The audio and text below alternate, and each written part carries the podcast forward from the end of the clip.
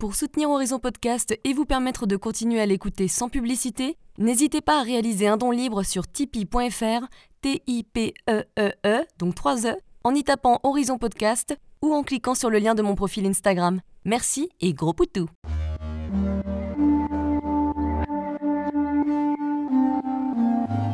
Hello, je suis Léna, passionnée de bien-être, mieux vivre et spiritualité. J'ai créé ce podcast pour faire connaître au plus grand nombre des méthodes alternatives pour aller mieux, que ce soit physiquement ou mentalement. Quel que soit votre problème, quelles que soient vos croyances, restons ouverts, restons curieux et testons. Bonjour à tous. Alors aujourd'hui, je reçois Sarah Frachon, qui est psychopraticienne à Paris. Elle a été ma psy pendant quelques séances et elle utilisait tout le temps deux techniques dont j'avais vaguement entendu parler, l'EFT et le MDR, et ça fonctionne plutôt pas mal, je dois dire, donc j'ai voulu l'interroger pour qu'elle nous les explique en détail. On commence l'épisode en parlant de ses problèmes de santé qui l'ont beaucoup handicapée plus jeune, de sa foi impressionnante pour la vie, puis de ses diverses formations pour devenir psy. On parle ensuite en détail de l'EFT et de l'EMDR, et elle nous donne également un exercice en direct live, enfin si je puis dire, le souvenir du futur, que j'aime bien faire dans ma méditation d'ailleurs. Elle a aussi une page YouTube où elle fait des petites capsules vidéo d'EFT, comme elle les appelle, où elle traite des problèmes du quotidien, et c'est assez pratique quand on n'a pas trop le temps ou l'argent euh, d'aller voir un psy. Voilà, je vous conseille cet épisode pour découvrir ces méthodes qui permettent de gérer les traumatismes, et aussi pour l'humour de Sarah et sa bonne humeur, parce que, bah mine de rien, ça fait du bien de pas être trop sérieux non plus tout le temps. Allez, bonne écoute Coucou Sarah Coucou Eh ben, je suis super contente de t'avoir ici. J'ai eu la chance de travailler avec toi et il y avait pas mal de boulot, hein Est-ce que tu peux nous en dire un petit peu plus sur qui tu es? Euh, un petit peu plus sur ma vie. Je, rentre dans les thérapies brèves en 90 à peu près. Donc je suis toute jeune dans le métier. je vais démarrer par un master en PNL. Ensuite, je vais faire un post-master. PNL, c'est ah, Pardon, en programmation neurolinguistique. C'est les grandes années 90 euh, de la programmation neurolinguistique. Ça change ma vie. Euh, c'est Milton Erickson qui en est à l'origine. Très vite derrière de Milton Erickson va découler plein de thérapies euh, qu'on appelle les thérapies brèves. Brèves euh, voulant dire entre un trimestre et deux ans et demi, mais souvent plus deux ans et demi qu'un trimestre. Euh, on va y retrouver le MDR dans les années 2000. Le MDR, c'est Eyes Movement Direction Représentative, donc c'est Shapiro et c'est la technique référence de traitement des traumas. Ouais, ça, de toute façon, on va en parler tout à l'heure. On va en parler après. Euh, ensuite va naître, va arriver euh, l'EFT avec euh, Gary Craig et toute cette modification de, tout ce qui était thérapie émotionnelle. On va avoir le dialogue intérieur, on va avoir l'hypnose ericksonienne évidemment, on va avoir, enfin il va y avoir beaucoup de techniques et toutes ces techniques en fait je vais, je vais m'y former parce que je suis passionnée par tout ça et que à partir des années 90, j'ai plus qu'une idée fixe qui est euh, de ben, euh, d'apporter euh, des solutions que les gens puissent utiliser. Oui, ça c'est le beau projet, oui, quelque chose de plus simple et accessible, quoi. C'est ça, qu'on ne soit pas dépendant forcément d'un psy, mais qu'on soit dans une forme d'autonomie. Et ces techniques-là mm. donnent une autonomie. Une responsabilité de ta santé, de ton état psychique, quoi. Du coup, je voulais savoir, voilà, il me semble que tu as vécu beaucoup d'épreuves dans ta vie, euh, notamment de santé. Qu'est-ce qui t'est arrivé? En fait, euh, dans les années 80, euh, quelque chose comme ça, je vais avoir une paralysie. Je vais avoir une. je reviens de Dunkerque et je conduis. Et euh, je vais me retrouver avec le bras gauche sur la portière de la voiture euh, que je ne ressens plus. Et comme je le ressens plus, je vais m'arrêter assez urgemment sur l'autoroute euh, en bande d'urgence et euh, je vais avoir le bras qui pend. Et je me dis bizarrement, ben, incroyable, je me suis cassé le bras en voiture, c'est quand même pas command. comment j'ai fait C'est ça, comment j'ai fait ça? Et donc je vais euh, arriver à la Seine Saint-Cloud où j'ai un amoureux.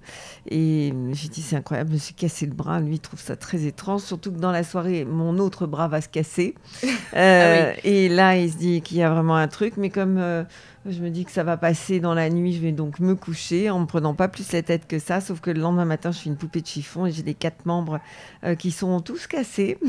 Oui, donc là, le positivisme, il, se réduit. Ça. Et donc, je vais, ben, je vais être hospitalisée, je serai opérée à la salpêtrière. En fait, euh, pour faire bref, je vais être opérée de compression de moelle épinière à, à, différents niveaux cervical, au niveau cervical, mais plusieurs compressions de moelle épinière. Ça va pas bien se passer du tout parce qu'à l'époque, on fait une injection de gaz dans la moelle épinière pour faire un contraste, Ouais, pour ouais. faire les radios. Et euh, ça s'appelait euh, la, radio, la myélographie euh, gazeuse. Et ça va enflammer la, la moelle épinière. Donc, je vais bien être opérée de compression de moelle épinière. Donc, ça, ça marche plutôt pas mal. Sauf qu'entre-temps, la moelle épinière a pris feu et ça mettra 10 ans pour que ça s'arrête. Et 10 ans vraiment de souffrance parce que c'est une paralysie par, euh, par, euh, comme du cyanure dans toutes les terminaisons nerveuses. Ouais. Et t'avais quel âge quand ça a commencé? Donc, euh, j'ai euh, 20 ans. 20 ans? Ouais. Et tu 20 faisais des- déjà des études de psychologie ou? Non, j'étais dans l'astro à l'époque. D'accord. J'étais passionnée d'astro. Donc j'étais déjà dans le rapport à l'autre. Ouais. J'étais passionnée d'astro, mais euh, ce qui va m'amener à arrêter l'astro, c'est le côté déterminisme qui me gênait. Mhm. Et, euh, et ça ne donnait pas à l'autre la liberté que je voulais euh, qu'il ait. Ouais. Mm. Et du coup, donc si ça a duré 10 ans, c'est c'est un jour sans fin, mais horrible. Et je me disais, quand tu vis dans les douleurs permanentes, non seulement tu te sens seul, mais en plus tu vois pas le bout, c'est sans fin. On parle de gens qui ont la foi, qui ont une volonté d'acier. Comment tu as fait pour ne jamais perdre espoir? En réalité, la question s'est pas posée pour moi. J'avais euh, terriblement mal. Donc, euh, le sujet pour moi, c'était de reprendre mon souffle quand ça s'apaisait un petit peu. Je ne prenais pas de morphine. J'avais refusé la morphine et je ne prenais pas euh, d'anti-inflammatoire non plus. Je voulais savoir où j'en étais. Euh, j'en étais. C'était pas brillant du tout. Puisque j'étais couchée en minerve haute, euh, corsée. Enfin, c'était pas du tout, euh, pas du tout bien. Et euh, donc, mon sujet, c'était de reprendre mon souffle quand j'avais moins mal. Et puis, de toute façon, j'étais déterminée à me lever. Donc, euh, voilà, toute ma, toute, toute ma puissance de vie était liée à ça. Quelque part, t'as jamais perdu espoir. Ben non. Enfin, je me suis même pas posé la question, quoi. C'était un non-sujet pour moi. C'était, euh, je vais me lever. Je sais Ouais. pas comment, je sais pas, je sais pas quand, mais je vais me lever. non, mais c'est parce qu'il y a beaucoup de gens qui n'ont pas cet espoir-là. Il y a beaucoup ça. de gens qui se, qui se complaignent. Parce qui... qu'ils se posent pas, ils se posent la question que ça pourrait ne pas se faire. Moi, je me la suis pas posé cette question-là. Je me Ouais. suis posé la question de savoir comment j'allais y arriver. C'est tout. Euh, Ouais. C'était mon unique idée. Comment euh, comment y arriver? Comment me lever? Ouais, donc je pense que quelque part, ça, ça joue énormément sur le process de guérison finalement. Mais il y a une autre chose hein, que- dont les gens ne se rendent pas compte, en particulier les bien importants, c'est que quand on est malade, notre système de référence n'est pas le même. Hmm. Pour avoir beaucoup euh, travaillé avec des gens sur chaise roulante, le monde de, de quelqu'un en chaise roulante n'est pas le même que le monde de quelqu'un qui est bipède. Il n'y a rien Mm. à faire, c'est pas la même chose. Je travaillais tout à l'heure avec une femme qui avait un cancer et le monde de quelqu'un qui est cancéreux, euh, avec le rythme euh, euh, quotidien ou par semaine de tous ces traitements, n'a rien à voir avec le monde d'un bien portant. Hmm. Notre système de référence change complètement. Il suffit de voir si vous avez été les uns et les autres opérés même de quelque chose de très bénin. Vous rentrez à la clinique ou à l'hôpital, vous vous déshabillez complètement, on vous donne une petite nuisette blanche, vous montez sur le lit. À partir de ce moment-là, votre système de référence a complètement changé. Vous n'êtes plus monsieur machin, euh, vous n'êtes plus euh, euh, ce ponte dans votre job, vous n'êtes plus qu'un être humain euh, avec une petite nuisette sur un lit d'hôpital. Rien, plus rien n'est jamais pareil. Oui, ouais, ouais. Tu te mets dans cette condition-là en fait. On ça. conditionne aussi Ouais, quelque part. Ouais. On est Ouais. des mammifères, hein, on s'adapte très très bien. Des fois, il faudrait mieux pas. Mais... incroyable, incroyable, ouais. Et donc, du coup, est-ce qu'il y a des choses qui t'ont aidé, des livres, des méthodes, euh, des activités? Bah, des livres, je pouvais pas bouger, donc c'était réglé. Euh, c'est la prière. Euh, bah, c'est pas très normalisé, puisque euh, même si je suis née d'un père ashkénaze, donc Russie, Ouais. et d'une mère gitane polonaise, donc catholique, euh, j'ai pas été élevée dans une religion. Donc euh, la religion était, euh, c'était pas une religion, c'était la foi. C'est pas, c'est pas pareil. Oui, c'est pas la même chose. C'est une foi en toi et en l'univers, mais pas en un. C'est- pas des rituels, c'est euh, c'est plus qu'y croire. Y croire présuppose qu'on peut ne pas y croire. Hein, dans- toujours dans la polarité des médailles. Si je me dis que j'y crois, ça veut dire que je peux me dire que je n'y crois pas. C'était au-delà de ça. C'était vraiment un état de foi, une absolue connexion, le- la décision de, de faire passer ça à travers mon corps, euh, comme si je donnais à mon corps tous les moyens de, de guérir. J'avais une foi euh, dans l'animal que j'occupais. Bah, quelque part, quand on n'a plus rien à perdre aussi, il y a des portes qui s'ouvrent. Et c'est peut-être ça que tu as vécu. euh. J'en sais rien. Je j'ai pas eu l'impression que, que que tout était fermé justement. J'avais Ouais. pas cette sensation moi. Ouais, tu vois, alors que moi, je fonctionne plus comme ça, C'est ça. justement. J'avais pas cette sensation que tout était fermé. J'avais la sensation que j'étais dans un corps, euh, ben voilà, qui, qui était euh, immobilisé et qu'il fallait que je lui donne euh, euh, la meilleure connexion possible en me connectant le- à cette foi que j'avais en moi. Eh bien, l'énergie coulait à travers moi. Ça serait ce qui serait le plus proche. Hein. Et comment tu t'en es sorti finalement au bout de 10 ans? Qu'est-ce qui s'est passé? En fait, ça a été très progressif. J'y vais avec un homme assez intelligent et qui euh, souvent m'a mis des challenges. Et progressivement, euh, j'ai récupéré des sensations et progressivement, euh, j'ai pu marcher ou me tenir assise ou marcher quelques pas. Ou, C'était très, très, très lent et très progressif et très décourageant. Et je me souviens d'une scène où j'étais j'étais debout, j'avais cette minerve haute qui était vraiment très très haute. C'est mm. des minerves avec des, des, sortes de, de, plateformes pour tenir devant, derrière. Ah oui, donc oui, vraiment. C'est vraiment des trucs très lourds. Et il avait mis des, des objets par terre en me disant écoute, euh, comme on ne on sait pas du tout jusqu'où tu vas récupérer, autant que tu t'entraînes tout de suite à ressentir ce qui se passe sur le sol. Donc je m'éclatais. c'est Sarah, c'est normal, c'est bon. je m'éclatais, je disais ouais, c'est sûr, j'y suis pas là. J'y suis pas, je marchais horriblement mal. C'était, euh, je ne savais plus comment marcher. Je n'avais plus d'idée de comment on déroule euh, une jambe, comment on pose un pied sur le sol. Après, ça m'a beaucoup aidé en travaillant avec des, des, gens qui avaient des scléroses en plaques ou des myélites sensitives et qui ne savent plus comment dérouler un pied. Ça a l'air idiot comme ça quand je le dis, mais marcher, ça veut dire qu'on va dérouler le pied, qu'on va prendre position sur la hanche d'une certaine façon. Et euh, je comprenais pas comment on faisait, d'où partait l'impulsion électrique. Mm. Alors, souvent, j'ai besoin que quelqu'un s'approche de moi et pouvoir toucher euh, le corps pour savoir d'où il pouvait bien faire partir l'impulsion. J'arrivais pas à comprendre. Pareil pour mes bras, c'était compliqué vraiment, c'était compliqué. Du coup, est-ce que tu avais fait des techniques euh, psychologiques justement pour t'en sortir aussi? Non, t'en étais pas du tout encore là pour l'instant. Pas du tout, j'y étais pas. Je ne connaissais pas, j'avais aucune idée de tout ça. Euh, j'étais naturellement douée, mais plus doué dans, dans, une forme de ressenti pour capter, percevoir ce qui se passe, mais, mais pas du. genre non, je connaissais rien pas du tout, ça. En plus, c'était un peu nébuleux.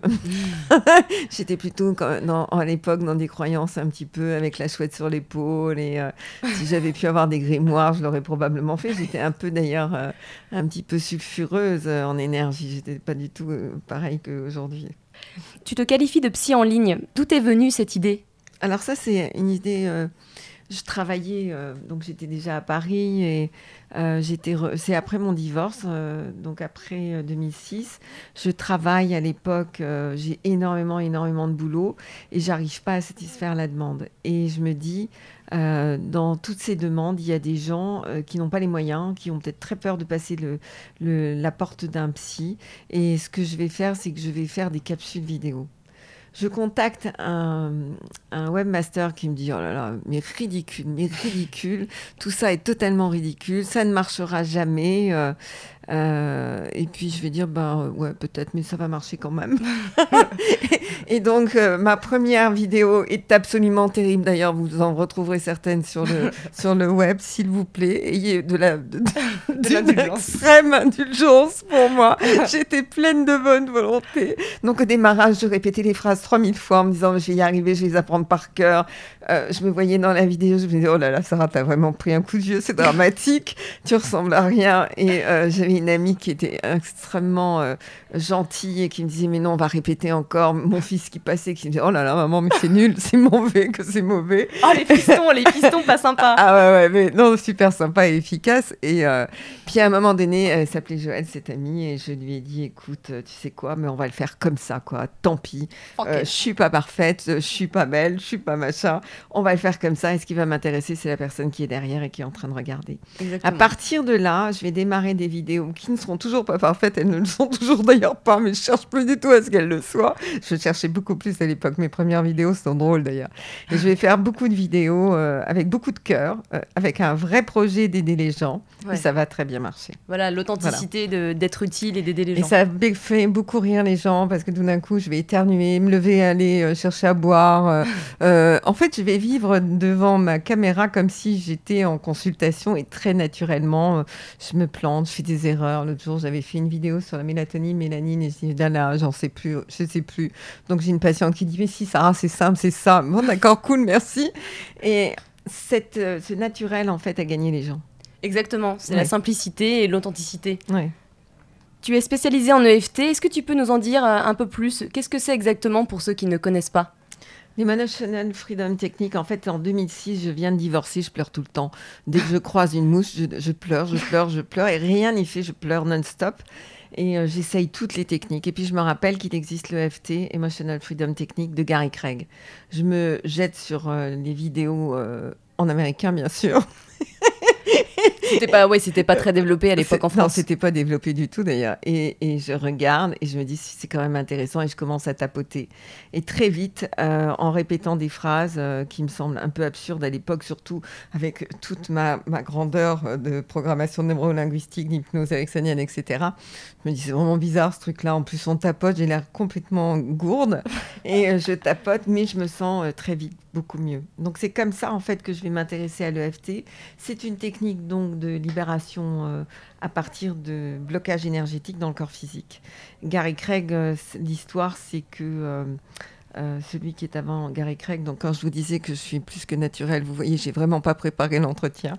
Euh, donc, il y a un homme dont je vous dirai probablement le nom tout à l'heure euh, qui va découvrir l'Emotional Freedom Technique et qui va, qui s'appelle pas comme ça à ce moment-là, et on tapote sur plein de points. Pourquoi? Parce que cet homme est, est, un psy à Hollywood. Il est extrêmement mauvais. Il est tellement mauvais.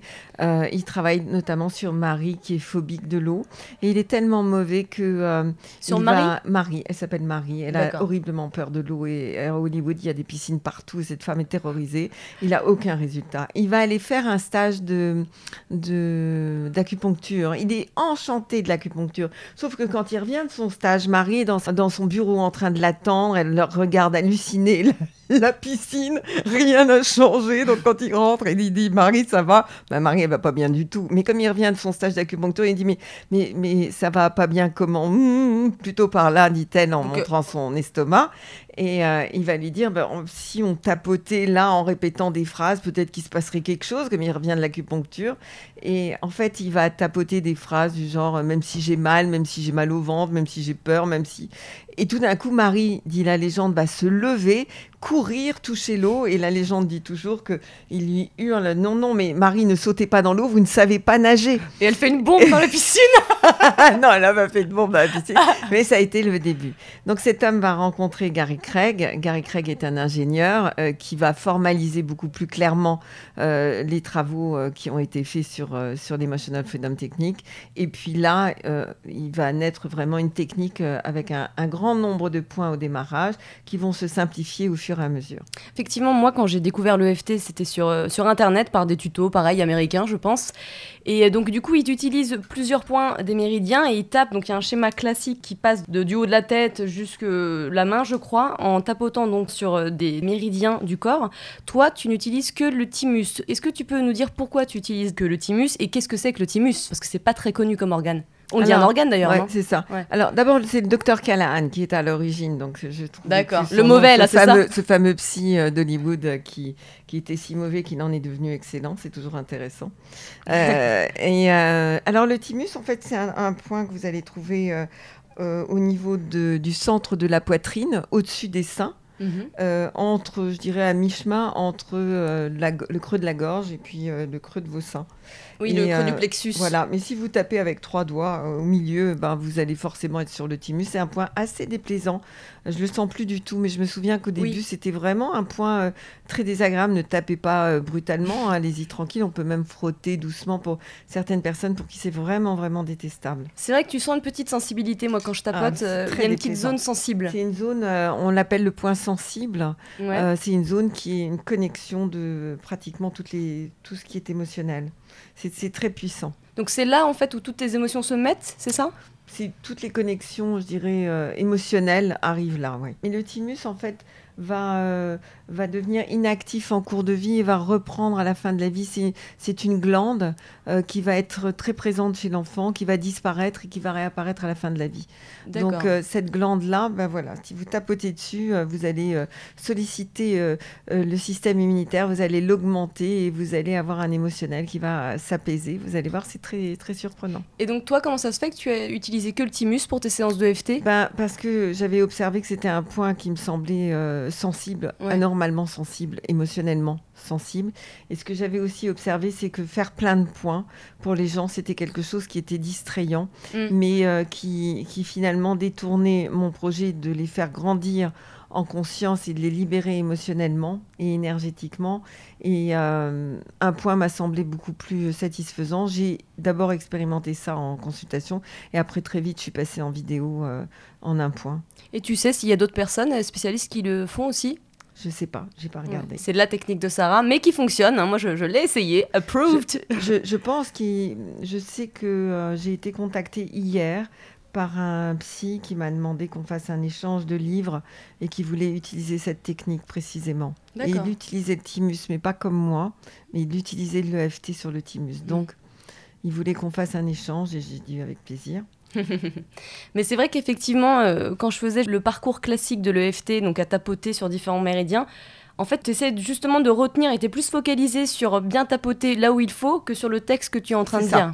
C'est ça. Alors que là, le thymus, bah, du coup, tu te concentres, euh, c'est mécanique. Sur ce que tu dis. Voilà, exactement. Tu te concentres uniquement sur ce que tu dis. Et alors aussi, tu fais de l'EMDR, ça c'est très important. Donc ça devient de plus en plus connu. Pour ceux qui connaissent pas, quel est le principe? Comment ça fonctionne dans la pratique? En fait, l'EMDR, vous allez imaginer que votre cerveau a un projet merveilleux de vous protéger. Quand vous avez un choc traumatique, votre cerveau veut vous protéger. Et c'est comme si vous branchiez un appareil électrique qui est trop puissant sur une prise. Vous allez faire sauter la pièce et quelquefois même l'ensemble de l'appartement ou de votre maison. Donc votre cerveau va faire exactement la même chose. Quand vous allez vivre un choc électrique trop fort, un choc traumatique, euh, un décès, un, accident, une violence quelconque, euh, eh bien vous allez disjoncter sur des plaques neuronales. Tout ça va naître dans les années 2000. Euh, Shapiro, qui est une, une psy à, Palo Alto aux États-Unis, au centre de thérapie brève, apprend qu'elle a un cancer du sein très agressif et qu'elle va en mourir en un trimestre. Elle est tellement en état de choc qu'elle va marcher dans le parc euh, où il y a beaucoup d'arbres tout autour. Quand elle revient, elle se rend compte que quelque chose s'est apaisé en elle du fait d'avoir marché. Elle va avoir cette étonnante euh, déduction de dire que c'est le balayage visuel qu'elle a eu de regarder à droite et à gauche qui a entraîné un traitement différent de l'information. Ça semble loufoque à l'époque. Moi, je suis en, programmation neurolinguistique et euh, en hypnose et dans toutes ces techniques beaucoup plus connues. Et euh, quand on entend parler de cette femme, on la prend vraiment tous pour quelqu'un d'assez taré. Mm. Et euh, mais elle va pas, tout à fait. Elle va pas du tout se décourager. Elle va dire je vais, je vais le prouver avec des, des vétérans des guerres. Et elle va traiter des vétérans des guerres avec des résultats incroyables, alors que sous camisole chimique, ces gens-là ne sont totalement inadaptés. Elle aura des résultats sidérants. Et elle ira encore plus loin. Elle va dire, je vais vous le prouver à l'IRM, euh, dit-elle, je suis sûre qu'il y a des plaques neuronales qui disjonctent et qu'on va voir que ça se rallume. Elle va faire des IRM avant-après et elle le prouve. Elle est toujours vivante, elle a donc guéri, cette dame-là. Le protocole est extrêmement euh, précis. Après, ce que j'ai pu observer, c'est que le MDR est un outil dont il ne faut pas avoir peur. Et beaucoup de euh, psychothérapeutes, psychiatres, psy en tout genre, ont peur de cet outil parce qu'on est dans une morale judéo-chrétienne où il faut souffrir on souffre hmm. pour expier quelque chose. Donc on souffre lorsqu'il y a un deuil, on souffre lorsqu'il y a eu un accident, on souffre quand on a eu un trauma. Il faut souffrir. Et euh, moi j'étais très à l'aise avec cet outil parce que euh, j'ai une, une aptitude naturelle à la joie. Euh, et, je, trouve que la joie est, quelque chose de fondamental dans notre vie, que nous sommes sur cette terre pour expérimenter des choses différentes et que souvent on se prend des murs, mais que c'est pas grave et que ça fait partie de l'expérience mm. et qu'il faut simplement euh, faire confiance. La vie va nous apporter des solutions. Donc le MDR allait dans cette, euh, cet arsenal de, d'outils thérapeutiques pour aller bien. Je l'ai utilisé très facilement et très vite et euh, c'est devenu pour moi euh, un outil au quotidien, oui. Et alors comment ça se passe dans une séance concrètement? Imaginons, on a eu un accident de voiture et on a traumatisé, qu'est-ce qui se passe? Dans toutes les séances de thérapie brève, quelles qu'elles soient, on va partir d'une scène référence qui est la scène traumatique. Donc, quel était le moment dont vous vous rappelez lors de cet accident de voiture, par exemple? Est-ce que c'est le moment où les pompiers arrivent? Est-ce que c'est le moment où il y a le choc en voiture? De quoi vous vous souvenez? Donc, imaginons que la personne dise, bah, en fait, euh, je me rappelle le moment où je rouvre les yeux et je suis sur une civière. Ok, très bien, et eh ben on prend ça. Et donc, on va partir de ce moment pour lequel euh, la personne a, vraiment un impact euh, émotionnel. Et on, va lui demander de fermer les yeux, euh, de repartir dans cette scène. À un moment donné, on voit qu'elle connecte émotionnellement cette scène. oui, c'est ça, elle va ressentir. On va peut-être pas la faire aller trop loin si c'est trop violent. Et puis, on va lui demander d'ouvrir les yeux et de suivre un balayage qu'on fait avec les doigts ou alors un balayage auditif où on va claquer des doigts de chaque côté euh, et ça va produire en fait euh, un, travail au niveau auditif également. On peut le faire également au niveau corporel. D'accord. Et donc, qu'est-ce qui se passe à ce moment-là avec ce travail droite-gauche, justement? Il va y avoir des connexions qui vont se faire entre les neurones qui ont disjoncté, puisque on part du point référence tout le temps de la scène. Et à chaque fois, on va demander à la personne est-ce que vous avez des images qui vous viennent, des sensations, des émotions, quelque chose, des couleurs? Et peut-être elle va avoir euh, quelque chose, peut-être elle aura rien. Dans le cas, par exemple, des, des euh, troubles alimentaires graves, on va souvent trouver chez l'anorexique aucune image. D'accord. Donc il y a des maladies psychiatriques, on va trouver aucune image. C'est pas grave, c'est mécanique. Rien de ressentir, qu'on ne rien ressentir. Rien du tout, c'est pas grave. On continue comme ça. Les premiers anorexiques que j'ai traités dans le sud, euh, c'était très difficile parce qu'elles n'avaient aucune idée de, elles n'avaient aucune idée de, de, ce qui pouvait se passer dans leur tête. Donc je me disais, mon Dieu, pourvu que ça marche, ça marchait, ça marchait. et elles allaient de mieux en mieux. D'accord, même si tu n'es pas conscient, tu n'as pas de souvenir, ça peut quand même marcher. On n'a pas besoin en EMDR euh, d'avoir euh, envie d'y arriver c'est mécanique. Ça, c'est bien. Par exemple, quand on traite un ado, les ados souvent arrivent en étant euh, je veux pas, euh, j'ai pas hmm. envie, mais ils sont tous capables de donner la scène de départ. À partir de là, c'est fait. Le travail va se faire. Tu fais aussi donc les adolescents, les, enfants. Euh, ouais. D'accord, de 7 à 77 ans. C'est ça, exactement. les traumatismes sont partout. Les, les, enfants, je les reçois très peu de temps parce que c'est très rapide dans ma façon de travailler. Et les ados, euh, pareil, je ne vais pas les voir euh, souvent. Et peut-être qu'il y a un peu plus de joie aussi quand tu es enfant et adolescent, non? J'imagine. Peut-être qu'il y a un petit. Euh, ça dépend des enfants, ça dépend des ados aussi. Mais, mais disons que j'ai une joie qui est communicative. Oui, ça je confirme avec son grand sourire. C'est ça. Et puis je suis très cash. Mm. ça parle bien aux enfants et aux ados. le langage est direct. Euh, ça leur permet d'avoir un interlocuteur où les choses sont simples. Hmm. Et c'est vrai que donc moi j'ai fait plusieurs séances de MDR avec toi. Souvent, quand on fait plusieurs fois le, mouvement droite-gauche des yeux ou des claques des mains, au bout d'un moment, quand je repense à cette scène-là, elle s'efface. Et voilà, elle s'efface. C'est-à-dire comme si ça tournait, j'arrivais pas à faire la mise au point. C'est impressionnant. En fait, au fur et à mesure, la scène va s'effacer quelquefois complètement s'effacer. Elle reviendra après, mais le sujet, c'est qu'elle va être. On va s'en souvenir, mais comme de quelque chose de délavé. Exactement. Qui s'est passé il y a longtemps. Il n'y a plus d'émotion dessus. Parce que notre analyse des événements n'est pas factuelle, elle est émotionnelle. Hmm. Donc, on peut se raconter des histoires qui vont changer. Moi, j'ai divorcé en 2006. Je peux dire que j'ai Hmm, une bonne cinquantaine de versions de mon divorce jusqu'à maintenant, où ça va très bien, je vais le dire en deux mots. Mais à l'époque, c'était dramatique et de dramatique en dramatique, mais à partir de l'EMDR et de l'EFT, il y a eu vraiment un, comme une libération de, de l'émotion. C'était terminé, ça n'avait plus d'importance. Est-ce que ce traitement, il s'adresse à tout le monde? Est-ce qu'il y a des contre-indications, par exemple? Épilepsie? Oui, l'épilepsie, il faut travailler un petit peu différemment. Pour le FT, il n'y a pas de contradiction. Vraiment, on peut y aller euh, tranquillement. Le MDR, je le mélange toujours à l'EFT pour que ce soit plus doux. C'est vraiment un outil, c'est deux outils que je mélange. C'est complémentaire, effectivement. complètement. Autrement, c'est trop rude de, faire que du balayage, que du balayage. Je, mélange toujours. C'est ça qui est pas mal avec toi, c'est que du coup, on peut parler de nos soucis, mais tu as deux disciplines qui sont importantes et efficaces et faciles à faire, en fait. Oui. C'est ça. C'est hyper utile. Euh, le sujet, c'est que la personne ressorte en se sentant mieux, différente. Allégée un euh, peu. Allégée et euh, avec une dynamique de vie qui est différente, des challenges qu'elle va avoir envie d'affronter. Mm. C'est vraiment l'idée. En fait, l'idée, c'est la vie maintenant. Mm-hmm. C'est pas dans cinq ans quand vous irez mieux. Non, c'est maintenant. Parce que les personnes qui viennent me voir, c'est pour maintenant. Oui. C'est surtout pas pour dans cinq ans en fait, les gens ont envie d'aller bien assez vite, bah entre guillemets. On a tous envie d'aller On n'a pas envie de faire 10 ans de, ou je ne sais pas combien d'années de psychanalyse.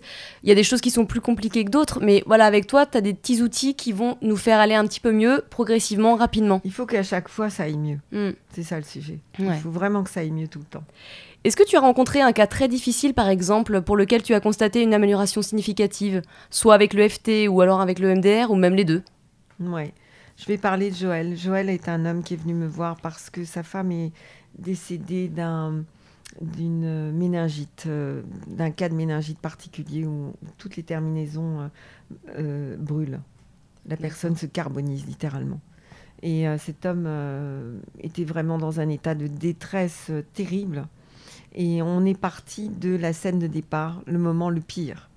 Donc c'était euh, risqué parce qu'il euh, était très abîmé et en même temps, euh, je voyais pas d'autre solution pour le sortir de là.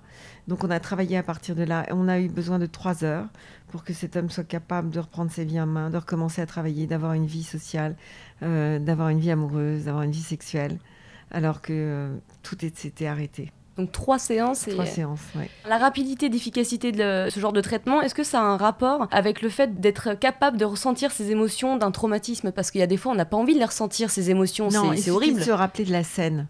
D'accord. Où est-ce que ça s'est passé?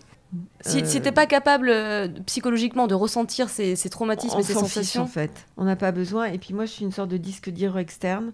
En EFT, je vais dire, en, donc en Emotional Freedom Technique, je vais dire des choses que la personne ne dirait pas. D'accord. Je vais, je vais parler de. Je pense à un homme que j'ai reçu tout à l'heure. Et cet homme euh, était un homme qui pleurait énormément. Il a 60 ans, il pleurait tout le temps, tout le temps. Pourquoi est-ce qu'il pleurait autant? C'est qu'il pensait que sa, sa mère l'avait rejeté. Et, euh, et, en même temps, il avait passé sa vie à vouloir se délivrer de sa mère. Et le travail qu'on a fait a été euh, significatif, essentiellement avec ces deux techniques. D'accord. Ouais. Et là encore, tout d'un coup, il me disait tout à l'heure, il était complètement délivré. il me disait, mais euh, c'est incroyable que j'ai pas compris avant, que je vous ai pas rencontré avant, que parce que euh, tout d'un coup, tout devient euh, simple. Mhm. ce qui a été tellement douloureux dans notre vie devient résolu. Exactement comme je disais tout à l'heure à ce monsieur, je disais, mais je me rappelle d'un souvenir terrible, c'était le moment où j'ai dû apprendre à rentrer dans un jean. Et eh ben j'ai trouvé ça terriblement difficile, moi, de rentrer dans un jean. Je rêvais que mon jean, il tienne en l'air tout seul, que je me mette sur la chaise pour sauter dans mon jean les deux pieds en même temps. Je comprenais pas pourquoi c'était aussi compliqué de rentrer dans un pantalon. Euh, et eh ben aujourd'hui, bien évidemment, ça me semblerait euh, tellement absurde, mais à l'époque, c'était très vrai. Ben, c'est exactement de ce niveau-là, c'est-à-dire que des choses qui nous auront encore traumatisés euh, jusqu'à hier, tout d'un coup deviennent, c'est fini. Ouais, donc c'est pour ça qu'il ne faut pas attendre généralement quand on a des traumatismes qui sont là. Il faut, comprendre qu'on est au XXIe siècle, on a une chance incroyable. les neurosciences ont fait des progrès mm. fous. Dans mon livre, L'EFT, un seul point pour tout soigner, vous allez trouver plein d'astuces en neurosciences, plein de compréhensions qui se sont faites. Ça vaut le coup parce qu'il y a vraiment eu beaucoup de compréhension. On est très loin de thérapies qui vont durer des années, où on ressort en pleurant. C'est plus le sujet aujourd'hui. Aujourd'hui, il faut se donner les moyens d'aller bien. C'est pas une honte d'aller pas bien. Euh, c'est, ce sont des, des, moments, de, des caps euh, pour passer à autre chose. Pour grandir aussi. C'est des moments pour, euh, pour découvrir d'autres parties de nous-mêmes, pour découvrir quelquefois un autre job, un autre homme, une autre femme, euh, un autre projet. Il euh, faut le prendre comme une dynamique, il faut en faire une dynamique, c'est très important. Hmm. Mais ça me fait rire une petite anecdote, c'est qu'en attendant justement d'enregistrer le podcast, j'étais un petit peu stressée, et donc dans ta salle d'attente, tu as ton bouquin, donc j'ai pris ton bouquin et j'ai commencé à faire de l'EFT justement par rapport au stress. très pratique, très pratique. C'est ça. Donc voilà, donc c'est super. Du coup, euh, quelle complémentarité vois-tu entre ces deux disciplines, c'est-à-dire entre l'EFT et le MDR euh, bah C'est parfait. voilà, c'est fini, au revoir. c'est parfait. C'est-à-dire qu'on va à la fois traiter neuronalement le choc, si on ne le traite pas, le cerveau ne sait pas. Je disais, quelquefois, on double en côte pour ceux qui conduisent, euh, on double. Et puis on sait doubler, donc on sait mettre notre clignotant, euh, déboîter, on a vérifié, et puis on accélère. Un jour, comme ça, j'ai une voiture, mais elle n'est pas assez puissante, donc je sais tout bien faire, sauf qu'au moment où je double, bah, j'appuie sur l'accélérateur, il ne se passe rien, parce que Mayday, Mayday, euh, il y a des camions qui arrivent en face, il va falloir que je me, que je me remette dans la file urgemment. Et j'ai souvent donné cette métaphore pour le MDR, c'est-à-dire qu'on sait faire, on se rappelle qu'on sait faire, mais, mais, il est où le moteur, quoi On n'a plus le moteur. Et eh ben le MDR, ça va nous redonner notre moteur d'origine. Ça va nous redonner notre puissance. Parce que en EMDR, on va se rendre compte qu'on a gardé la carrosserie, on est une superbe Rolls, sauf qu'on a un moteur de, de, trottinette. Ça marche pas bien du tout, du tout. Et on va récupérer cette puissance. Donc, on va pouvoir résoudre énormément de choses. Et en EFT, on va euh, pouvoir faire des, des bons de conscience parce que je vais dire des choses qui vont faire que la personne va dire Mais oui, mais oui, mais oui, mais oui, évidemment. Je dis souvent que la personne fait des bons en conscience, elle va ressortir en se disant mais c'est évident, c'est évident, c'est évident. Et comme c'est dans des états de conscience modifiés, ça veut dire qu'on a en rythme alpha une pensée toutes les 10 secondes, donc on va assimiler énormément de choses. Les ondes alpha, c'est quand tu es un peu... Theta, c'est quand de 0 à 7 ans, on va tout assimiler, euh, la langue maternelle en, quelques mois, euh, toutes les habitudes du milieu natal, les croyances principales des parents, comment s'habiller, hein, même mettre un jean. Euh, de 7 à 12, on passe en alpha, une pensée toutes les 7 à 10 secondes. On arrive place de l'étoile, on veut rentrer en voiture, place de l'étoile, on peut passer hein, quand il y a une, une voiture toutes les 10 secondes. On va pas passer après, à partir de l'âge de 12 ans, une pensée par seconde. Donc imaginez, vous êtes place de l'étoile, vous voulez rentrer place de l'étoile, il y a une voiture par seconde, vous ne passerez pas. Bah, c'est exactement ce qui va se passer. Donc quand on travaille en EFT et EMDR, on va ralentir notre rythme cérébral, on passe de bêta à alpha, une pensée toutes les 7 à 10 secondes. On va pouvoir passer en arrière-plan dans notre subconscient des Méditatif. tas de comportements, des tas de compréhension.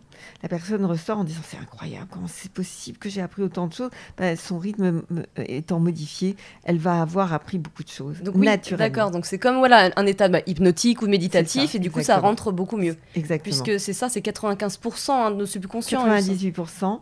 Euh, de notre journée est inconsciente. Subconscient, inconscient. 2%, c'est pour ça que c'est pas la peine de se prendre la tête, franchement.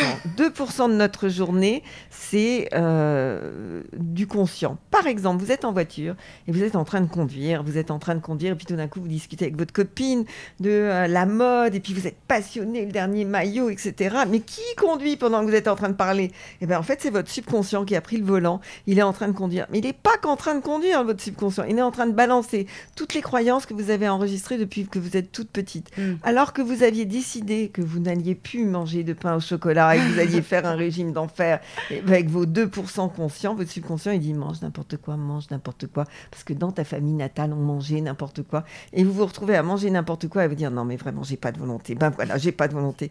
Contre 98%, comment on peut avoir de la volonté? On peut pas. Donc on est obligé de travailler sur. On est obligé de passer en état de conscience modifié. Exactement. Il y a un exercice très intéressant que tu nous donnes à faire euh, quand on est euh, chez nous et tous les jours. Ce sont ce que tu appelles les souvenirs du passé. Donc ça, j'aimerais bien que tu nous en dises un peu plus là. Alors, ce que tu appelles les souvenirs du passé, tu n'as pas, pas confondu avec les souvenirs du futur, non? J'ai marqué souvenirs du passé, mais oui, c'est les souvenirs du futur. Bah, tu vois, c'est l'inconscient encore qui a pris le. Lui, le passé, il aime bien, tu vois. Alors, en fait, euh, imaginez la ligne du temps. Il y a tout ce que vous avez vécu, ça, ce sont vos souvenirs. Vos souvenirs, donc, vous allez euh, les identifier parce que vous vous rappelez de ce que vous avez vu à ce moment-là, de ce que vous avez entendu, de ce que vous avez senti. Peut-être que vous aviez un goût dans la bouche, peut-être que vous touchiez quelque chose et peut-être même que vous ressentiez une émotion. Si vous fermez les yeux là et que vous imaginez euh, quelque chose qui vous a rendu particulièrement fier de vous, mais fier fier, incroyable. Si vous fermez les yeux, vous allez, euh, voilà, reprenez le temps de voir euh, tout ce qu'il y a à voir. Et puis, euh, peut-être d'entendre, peut-être qu'il y a des gens qui parlent, ou peut-être votre voix, ou peut-être le silence, ou de la musique. Et puis les odeurs, les odeurs qu'il y a dans cette scène. Et peut-être même que vous aviez un goût dans la bouche quelque chose que vous veniez de manger, de boire. Et peut-être que vous teniez quelque chose à la main. Et retrouvez cette émotion. Voilà, c'est comment quand vous étiez tellement fier, fier, fier. Et là, vous allez serrer votre poing et vous allez faire un yes. Et quand vous faites ce yes, allez-y à la mode américaine, pas à la mode française où c'est un tout petit yes, euh, pas assez. Non, non, vous serrez votre poing, mais vous y allez de toutes vos forces. Et comme si vous étiez un joueur de tennis, vous venez de gagner la partie. Yes Et voilà, donc ça c'était un ancrage, un ancrage sur un souvenir du passé. Ben, on va faire la même chose pour le futur. C'est-à-dire qu'au lieu de d'imaginer euh, euh, ce contrat que vous voulez signer en vous positionnant à partir du présent. Vous allez vous imaginer alors que vous avez déjà signé ce contrat. Donc vous êtes après l'événement déjà réalisé. Et c'est ce qui va tout changer. Je parlais tout à l'heure avec un homme qui écrit un livre et, qui, et je parlais justement des souvenirs du futur. Il me dit, ah bah, j'ai bien compris, donc euh, je vois bien le moment où je vais signer avec mon éditeur. J'ai dit, non, vous allez vous voir, vous êtes déjà devant la librairie en train de voir votre livre dans la vitrine, vous êtes avec un pote et vous dites regarde, il y a mon livre, il est déjà devant et peut-être même qu'il y a une promotion dessus où il y a euh, la signature qui est annoncée euh, avec l'auteur. C'est ça en fait un souvenir du futur. Vous êtes déjà dans votre souvenir réalisé. Mhm. D'accord? Bah, tu vois, moi, je, on avait déjà fait ensemble, mais par exemple, avec mes problèmes de genoux, j'imaginais que je courais voilà, à côté du canal. Et en fait, il fait beau, j'ai le vent que je sens sur ma peau. Je me sens hyper puissante. Je tiens un portable, voilà. Euh, j'ai une haleine mauvaise parce que j'ai couru 10 km. et voilà. Et donc, du coup, je, je suis dans l'instant et je me sens super bien. C'est ça. C'est exactement ça. Et en fait, on se souvient de ce moment-là. Mm. puisque autrement je serais dans une projection. C'est-à-dire, je me rappelle du moment où j'ai vu ce livre dans la vitrine, c'était dingue. Oui, yes. Mm. Je me rappelle de ce moment-là où je courais le long de, du, canal. et où j'étais tellement libre. D'accord exactement. Donc je me souviens. Je me souviens d'un souvenir du futur. Ouais. Toujours. Donc, même principe. Hein. Qu'est-ce que je vois? Qu'est-ce que j'entends? Qu'est-ce que je sens? Le goût que j'ai dans la bouche? Qu'est-ce que je touche avec mes mains et qu'est-ce que je ressens, mon émotion. Mm. Et je parle au passé. Je me souviens de, euh, je me souviens de quelque chose. Ça s'est passé, c'est déjà passé. Mm. Donc quand tu as eu une journée de merde et que tu es dans le métro et qu'il y a du monde, essaye justement de faire ça et de, de fermer les yeux deux minutes et d'imaginer ça. Bah, en fait, quand tu as eu une journée de merde et que tu es dans le métro, il est peut-être plus intéressant euh, d'aller chercher des ancrages du passé, euh, de choses superbes qui se sont passées. Parce mm. qu'on arrive assez bien à se replonger dans des moments qui ont existé. C'est un petit peu plus difficile. Euh, le souvenir du futur, on est déjà dans une technique plus élaborée. Mm. Est-ce que tu as constaté une évolution ces dernières années sur la perception du grand public vis-à-vis de ces pratiques euh, émergentes? Euh, Je travaille énormément. j'ai une clientèle qui est renouvelée en permanence, donc j'imagine que oui, ça se dit, ça se, ça se dit de bouche à oreille beaucoup. Mm. on a moins honte les gens mm. n'ont plus honte d'aller de, voir quelqu'un. Euh, et puis, euh, dans ces thérapies brèves, on dit, tu sais, ça s'est passé euh, comme ci, comme ça, c'est pas inquiétant. oui, donc ça marche, ça marche mm. fort. Mm. Je crois qu'il y, y, a vraiment aujourd'hui cette envie d'aller bien. On n'a plus envie d'être mal euh, comme on était. On n'a plus, on n'a plus envie de ça. Oui, puis je pense qu'on a aussi envie de trouver un sens à sa vie et ça passe par du travail personnel parce qu'on a tous des traumatismes et des choses euh, cachées, entre guillemets. C'est bien normal en plus. C'est bien normal, de, en tant qu'être humain, on traverse des moments euh, up and down et c'est ok. Mm. C'est pas grave du tout. Mais en revanche, ce qui est embêtant, c'est de rester bloqué en bas. Mm. Alors du coup, on va finir par un jeu de questions-réponses. L'idée c'est de répondre rapidement à une petite série de questions. Alors, une astuce efficace pour aller mieux mentalement? L'ancrage, ce dont on a parlé tout à l'heure. Faites trois ancrages tous les jours. L'ancrage, c'est un souvenir du passé avec une émotion intense. Rappelez-vous d'émotions positives, le jour où j'étais le plus fière, le jour où je me suis sentie mais, euh, tellement libre, tellement réussite, tellement heureuse, tellement joyeuse. Voilà, vous cherchez ça. Trois ancrages tous les jours. Au boulot. Au boulot. si tu étais sur une île déserte avec un seul livre, lequel serait-il? Peut-être Miracle Morning. Ouais. Euh, que j'adore. Et puis aussi euh, Comment se faire des amis. Euh, je ne sais plus son nom, mais vous allez taper Comment se faire des amis, puis vous allez retrouver. c'est un, un, livre qui porte mal son titre parce que, en fait, ça parle de la résolution des conflits, comment se comporter avec l'autre, sortir du conflit, reformuler les choses. C'est remarquable. Un moyen de se relaxer rapidement La respiration synchronisée cardiaque sur YouTube. Euh, 5 minutes par jour, c'est le minimum. 5 minutes le matin, 5 minutes le soir, c'est déjà mieux. 20 minutes, c'est absolument fantastique. Vous changez votre vie. Et c'est vrai qu'on trouve sur YouTube où il y a même des applications de cohérence cardiaque. Exactement. C'est vraiment Ça, C'est vraiment tous les jours, tous les jours, tous les jours, vous allez changer les choses. Un exercice pour positiver? Euh, un exercice pour ben, la minute de Sarah sur YouTube. ça marche bien. Donc c'est des petits sujets euh, que je traite sur euh, toutes sortes de sujets. ça touche tout le monde, tous les âges, toutes les situations. Vous en trouvez, c'est gratuit en plus, donc n'hésitez pas, faites-en une par jour. Ça change la vie vraiment. Et c'est sur YouTube. Et c'est de l'EFT. Dernière question, une habitude à supprimer? Euh, deux habitudes, je dirais. Euh, la première, c'est de dire du mal. Dire Mm. du mal. Et la deuxième, c'est se plaindre. Ça, les Français, ils connaissent bien. Voilà, chouiner, chouiner parce qu'il fait pas beau, chouiner parce qu'il fait beau, chouiner parce que euh, euh, y a des travaux, chouiner, chouiner, c'est non. Euh, et la deuxième, médire, euh, dire du mal, euh, dire du mal de- du taxi, euh, de la circulation, dire du mal de n'importe quoi. Si vraiment vous ne faites pas ces deux choses-là, votre vie sera heureuse. Ouais. Eh ben merci Sarah. Écoute, Merci c'était un beaucoup. plaisir. Donc du coup, où est-ce qu'on peut te trouver? Donc je suis à l'étoile. Je suis à l'étoile. Euh, et puis sur YouTube, vous allez me trouver. Et puis j'ai un site euh, où vous tapez Sarapsy, c'est très simple. Et vous allez avoir mon adresse. euh, Vous allez avoir tous les produits que je, que je mets en ligne. Et en plus, tu fais des consultations euh, sur Skype, ce Ouais, qui est je hyper travaille pratique. par Skype parce que je travaille vraiment avec le monde entier. par WhatsApp vidéo aussi. Et puis. Euh, plus rarement par téléphone, vraiment avec les personnes âgées qui n'arrivent pas à s'en sortir. Quelquefois, je travaille par euh, C'est téléphone. où le bouton? C'est ça, mais où est donc le bouton? Euh, et, Mais ça marche, ça marche très fort, oui. Eh ben merci Sarah. Et Merci, un grand merci. sourire en plus pour finir, c'est génial. Bisous, merci.